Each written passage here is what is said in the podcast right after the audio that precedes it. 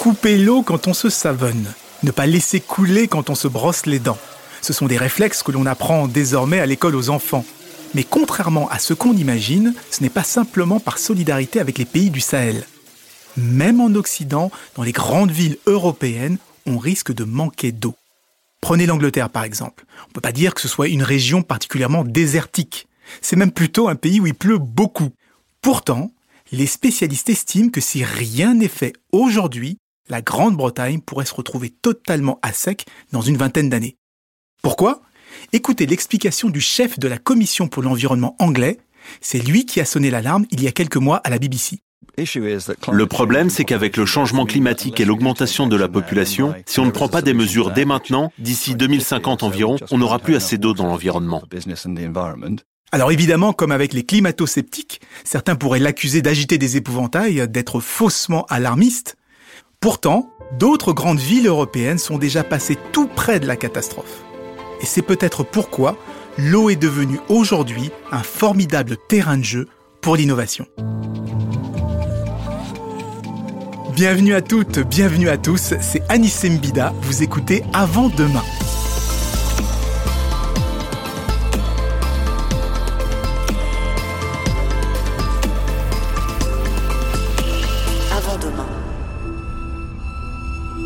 Dans ce podcast, je vous propose de laisser les futurs angoissants à la science-fiction les prévisions hasardeuses à nos amis futurologues et de plonger avec moi au cœur des grandes mutations qui sont déjà en train de façonner nos vies. Dans cet épisode, on va s'intéresser à l'eau et aux innovations qui permettront de préserver cette ressource que l'on prend pour acquise, mais dont on pourrait un jour manquer. Est-il besoin de le rappeler? Moins de 1% de l'eau sur Terre est à la fois douce et liquide, donc directement exploitable pour l'agriculture, l'industrie ou la consommation. C'est peu, hein, très très peu, une goutte d'eau comparée à l'eau salée des océans. Avec le réchauffement climatique, les sécheresses à répétition et les difficultés à accéder aux nappes souterraines, il est devenu essentiel de trouver de nouvelles sources d'eau potable. Pourquoi pas en dessalant les océans ou en la récupérant directement dans les nuages?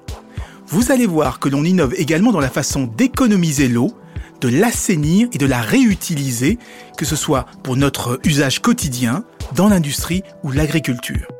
Par ailleurs, il ne faut pas oublier que l'eau est une formidable source d'énergie. Dans son épisode, Omblin vous expliquera par exemple comment des réservoirs d'eau peuvent aussi bien stocker de l'énergie que des batteries, les fameuses STEP.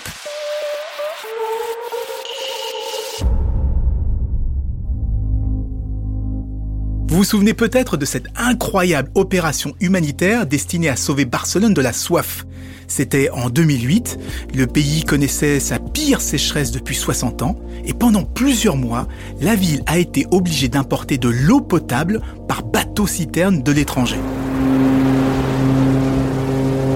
Dans le port de Marseille, on pouvait donc assister à une scène ubuesque où des tankers se sont relayés pendant des mois pour ravitailler les 5 millions d'habitants de la capitale catalane.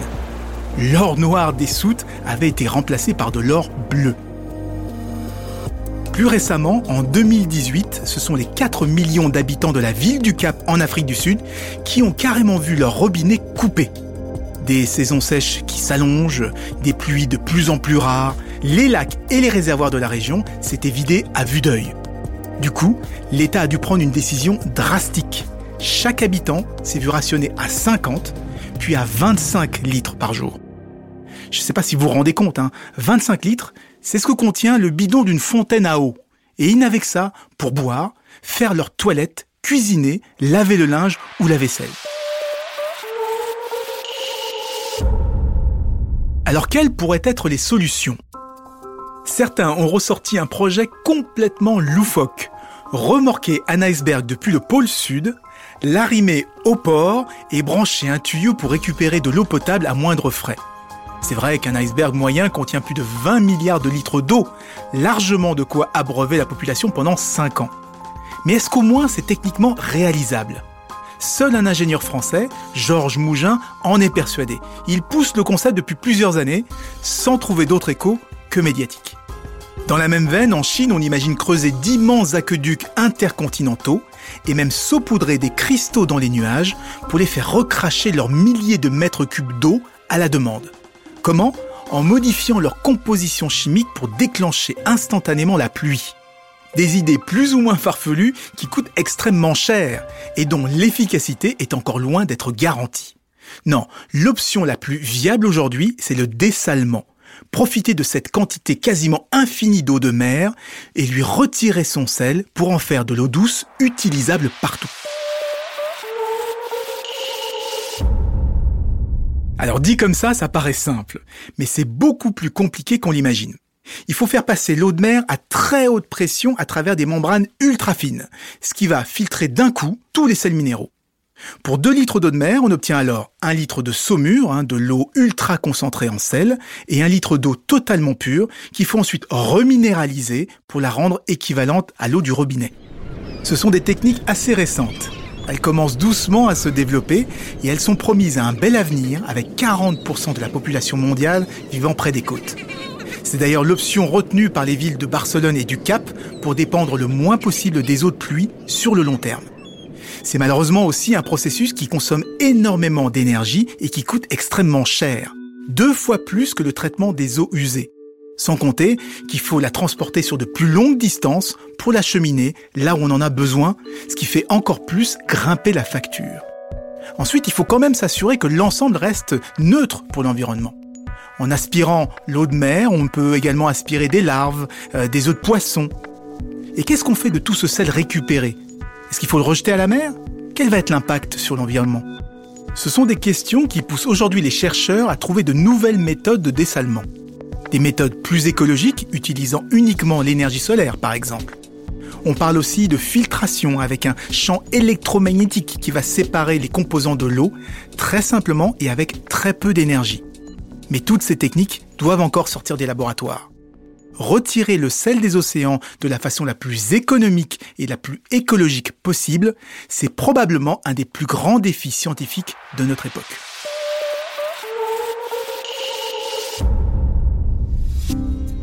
Il n'y a pas que dans l'océan que l'on peut récupérer de l'eau douce. Il y en a aussi dans l'air. Beaucoup.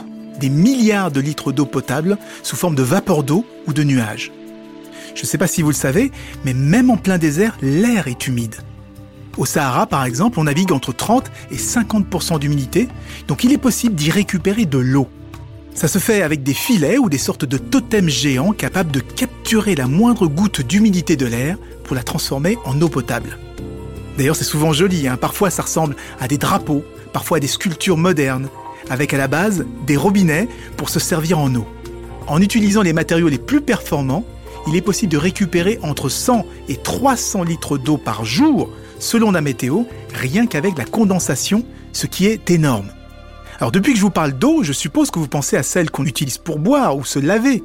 Pourtant, 90% de l'eau consommée aujourd'hui l'est à usage agricole. C'est pourquoi cette technique est désormais appliquée à l'agriculture. Des chercheurs de l'Université du Texas ont par exemple mis au point une irrigation atmosphérique des sols. En clair, le sol s'arrose tout seul grâce à l'humidité ambiante. Tout part de petits grains ultra absorbants que l'on va mélanger au sol très sec. Pendant la nuit, les grains vont capter un maximum d'humidité de l'air, puis la restituer aux plantes le jour quand le soleil revient. La technique semble plutôt efficace. Ils l'ont testé sur des pousses de radis dans un sol sablonneux, ce qu'il y a de plus sec. Et quand ils ont mélangé ce sol avec leurs grains absorbants, les radis ont pu continuer à se développer pendant 14 jours sans la moindre goutte d'eau. Alors que sans les grains, ils étaient morts complètement secs au bout de deux jours. Ça permet d'envisager des cultures dans les endroits les plus arides ou dans lesquels il est difficile de mettre en place des systèmes d'irrigation. Mais surtout, ça va permettre aux agriculteurs de réduire leur consommation d'eau. Vous me connaissez désormais. Je suis de nature optimiste. J'ai plutôt foi en la technologie. Je me suis donc dit qu'avec l'innovation et de bonnes politiques publiques, on pourrait facilement éviter les débois anglais, espagnols ou sud-africains. Et puis, je me suis entretenu avec un expert, et il a complètement douché mon enthousiasme. Mais vous allez voir, c'est pour encore mieux nous faire comprendre comment et pourquoi certaines innovations sont plus pertinentes que les autres. Cet expert, c'est pas n'importe qui. Il s'agit de Franck Galland. C'est un spécialiste des questions de sécurité liées à l'eau. Il est chercheur associé à la Fondation pour la recherche stratégique. Il a publié Le Grand Jeu, chronique géopolitique de l'eau aux éditions CNRS, et c'est un livre passionnant où j'ai appris par exemple que l'eau pouvait désormais être à l'origine de conflits armés, de guerres. Mais on a surtout parlé des risques de pénurie d'eau qui nous guettent, et selon lui, il faut moins compter sur la technologie que sur le changement de nos comportements. Aujourd'hui, il faut qu'on puisse collectivement, population et opérateurs, améliorer l'efficience urbaine euh, des réseaux de distribution. On a encore des pertes en eau qui s'établissent à 20% dans les réseaux de distribution urbains. En tout cas, on a fait quand même beaucoup, beaucoup d'efforts sur ces 15 dernières années, à tel point qu'on estime que l'économie euh, qui a été faite par euh, la réduction de fuite a permis d'économiser 1,1 milliard de mètres cubes qu'on ne prélève plus sur la ressource en eau en France. Euh, donc ces réductions de fuite sont une priorité, priorité sur nos réseaux nationaux comme sur les réseaux internationaux. je dirais que la deuxième priorité, elle est sur le comportement des consommateurs. Euh, on estime quotidiennement qu'il nous faut 3 litres d'eau pour euh, étancher notre soif, il faut 30 litres pour nos besoins d'hygiène, mais il faut 3000 litres pour faire pousser euh, les aliments que nous consommons quotidiennement. Ce qui est énorme. Alors c'est une moyenne. Il est clair qu'une personne qui a un régime carné, consommant beaucoup de viande, on est plutôt à 5400 litres. Par contre, un végétarien, euh, lui, va descendre à 2600 litres. Donc, notre vrai sujet aujourd'hui, au niveau français, comme au niveau européen, comme au niveau mondial, c'est la modification des régimes alimentaires. Quand vous euh, modifiez votre régime alimentaire et que tous les jours vous consommez de la viande, vous consommez de plus en plus d'eau. Et c'est là où on est inquiet. C'est-à-dire, on a toujours dit, nous les professionnels de l'eau, le vrai problème, et nous y sommes, arrivera quand la Chine quand l'Inde, quand, le Pakistan se mettront à consommer ce que nous consommons en Occident on entend bien ce discours, mais on se dit qu'en même temps, euh, aujourd'hui, avec la technologie, avec euh, les, les, capacités de dessalement qu'il y a aujourd'hui, on va pouvoir régler le problème. Vous dites que non, aujourd'hui, ça ne suffira pas. Il va falloir absolument réduire notre empreinte en eau, nos besoins en eau, sinon on n'y arrivera pas? Alors, il faut agir sur la demande. C'est le, premier point de mon propos. Efficience des réseaux urbains, efficience des réseaux agricoles, réduction de la demande en eau des populations. Mais en même temps, il faut agir sur l'offre. Augmenter l'offre en permanence. Et ça, ça se fait par des technologies alternatives, comme vous l'avez souligné sur la première partie de l'émission, et en particulier le dessalement. Il est, il est intéressant de voir que aujourd'hui, nous avons 50% de la population mondiale qui vit à moins de 100 km de la mer. Ça fait environ 3,7 milliards d'individus. Pour cette population-là, euh, le dessalement est une solution. Vous avez aujourd'hui 42 euh, villes de plus de 1 million d'habitants dans le monde qui n'ont pas un accès direct à des ressources en eau supplémentaires. C'est-à-dire qu'elles sont d'ores et déjà au maximum de ce qu'elles peuvent utiliser. Sur ces 42 villes, certaines sont à moins de 100 km de la mer. Il est clair que le dessalement va être une solution, comme euh, il est une solution aujourd'hui en Arabie Saoudite. Le Qatar, qui est le premier PIB par habitant du monde devant le Liechtenstein, dépend à 99,9% de deux stations de dessalement. Euh, donc le Qatar n'a bien sûr pas d'eau de surface, c'est un désert, mais euh, n'a plus d'eau souterraine. Donc ils sont en train de créer les plus grands réservoirs au monde issus de la main de l'homme, les méga water réservoirs. Mais au-delà de ça, euh, le Qatar réfléchit à de nouvelles techniques telles qu'on pourrait les utiliser aussi en France de recharge artificielle de nappes. C'est-à-dire qu'on va dessaler de l'eau de mer et on va la réinjecter pour la rendre prisonnière et l'utiliser avec des pompages en cas de secours. Là, on parle du Qatar, on parle de l'Arabie Saoudite, mais est-ce que ça pourrait arriver en France? Alors, ça peut nous arriver, je ne pense pas euh, faute de gouvernance, faute de planification, parce qu'on est quand même assez bon en France dans ce domaine.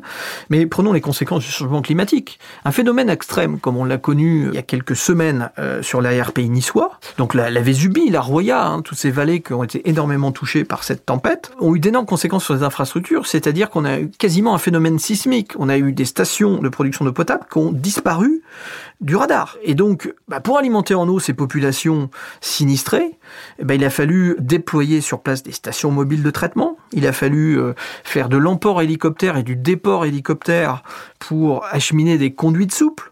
Euh, donc on est sur une situation quasiment humanitaire et on est en France, la métropole de Nice-Côte d'Azur, qui est une des plus euh, structurées et riches de France. Alors, est-ce que vous pouvez nous expliquer ce que c'est que ce problème que l'on a aujourd'hui en agriculture? Vous nous parlez d'efficience agricole.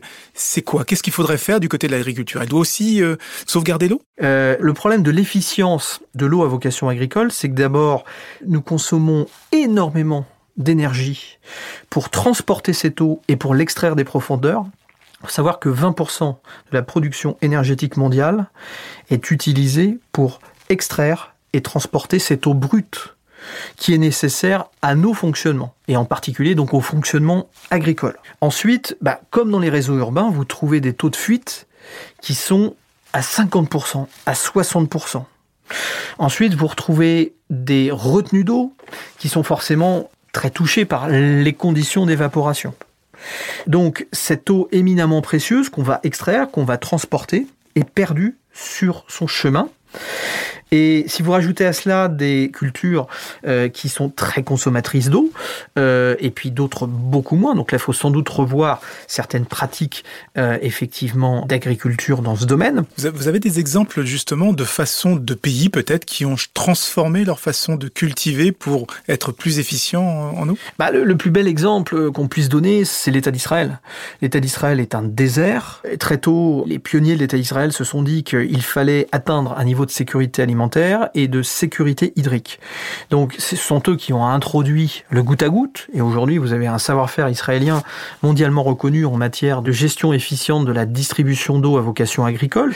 Mais le plus bel exemple également est l'utilisation, la réutilisation des eaux usées à vocation agricole. Il faut savoir qu'Israël est de loin le premier pays au monde en termes de réutilisation de ces eaux usées. C'est 87% des eaux usées qui sont retraitées et réinjectées en cycle court pour arroser des espaces verts, pour l'élevage. Alors nous, on en est très très loin en France. Oui, alors que nous, on utilise de l'eau potable pour les toilettes et pour arroser les plantes. Alors c'est ça, c'est un héritage historique. Aujourd'hui, 1% euh, seulement des eaux usées traitées sont réinjectés en boucle pour arroser typiquement des champs, mais également des espaces verts ou des terrains de sport. Euh, les choses évolueront, mais il faut savoir qu'on a une législation qui est très stricte, qui encadre un usage de manière très très rigoureuse, avec euh, effectivement des installations qui font de la réutilisation des eaux usées, qui doivent être à des distances de sécurité, des habitations, des jardins, des voies de circulation, etc., etc. Donc, dans ce domaine, il faudra sans doute évoluer, à l'évidence, parce que la réutilisation des eaux usées est un vrai avenir, comme le dessalement, comme la recharge artificielle de nappes, et ça permet à l'évidence, euh, à l'heure où on doit absolument préserver la ressource, de résoudre cette contrainte très forte qui s'exerce sur cette ressource précieuse qu'est l'eau par de la technologie. Mais comme je le, dis en introduction, la technologie est une chose, mais le savoir-faire humain euh, en matière d'efficience, comme l'éducation des populations, sont à l'évidence des solutions éminemment prometteuses à l'avenir. Il y a donc encore beaucoup à faire en matière d'infrastructure pour éviter toute cette eau perdue, en matière de sobriété industrielle, agricole bien sûr, mais nous avons aussi notre part de responsabilité. C'est pourquoi on commence à travailler sur des stations d'épuration individuelles qui recyclent l'eau de la douche ou des éviers pour arroser les plantes, remplir la piscine ou laver le linge. Avouez que c'est quand même paradoxal de gaspiller de l'eau potable chaque jour en tirant la chasse des toilettes. C'est finalement en réutilisant l'eau qu'on pourra le plus l'économiser, parce que on ne peut pas la fabriquer cette eau. C'est un bien public qu'on ne fait que partager.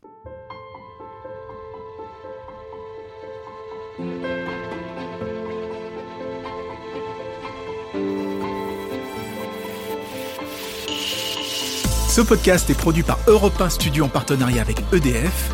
Pour ne rater aucun épisode, abonnez-vous sur Apple Podcast ou sur votre plateforme de téléchargement préférée. Et moi, Omblin Roche, dans un second épisode, je vais vous parler d'installations hydroélectriques qui permettent de stocker de l'eau pour produire de l'électricité quand on en a besoin. En attendant, retrouvez-nous sur les réseaux sociaux et sur europe1.fr.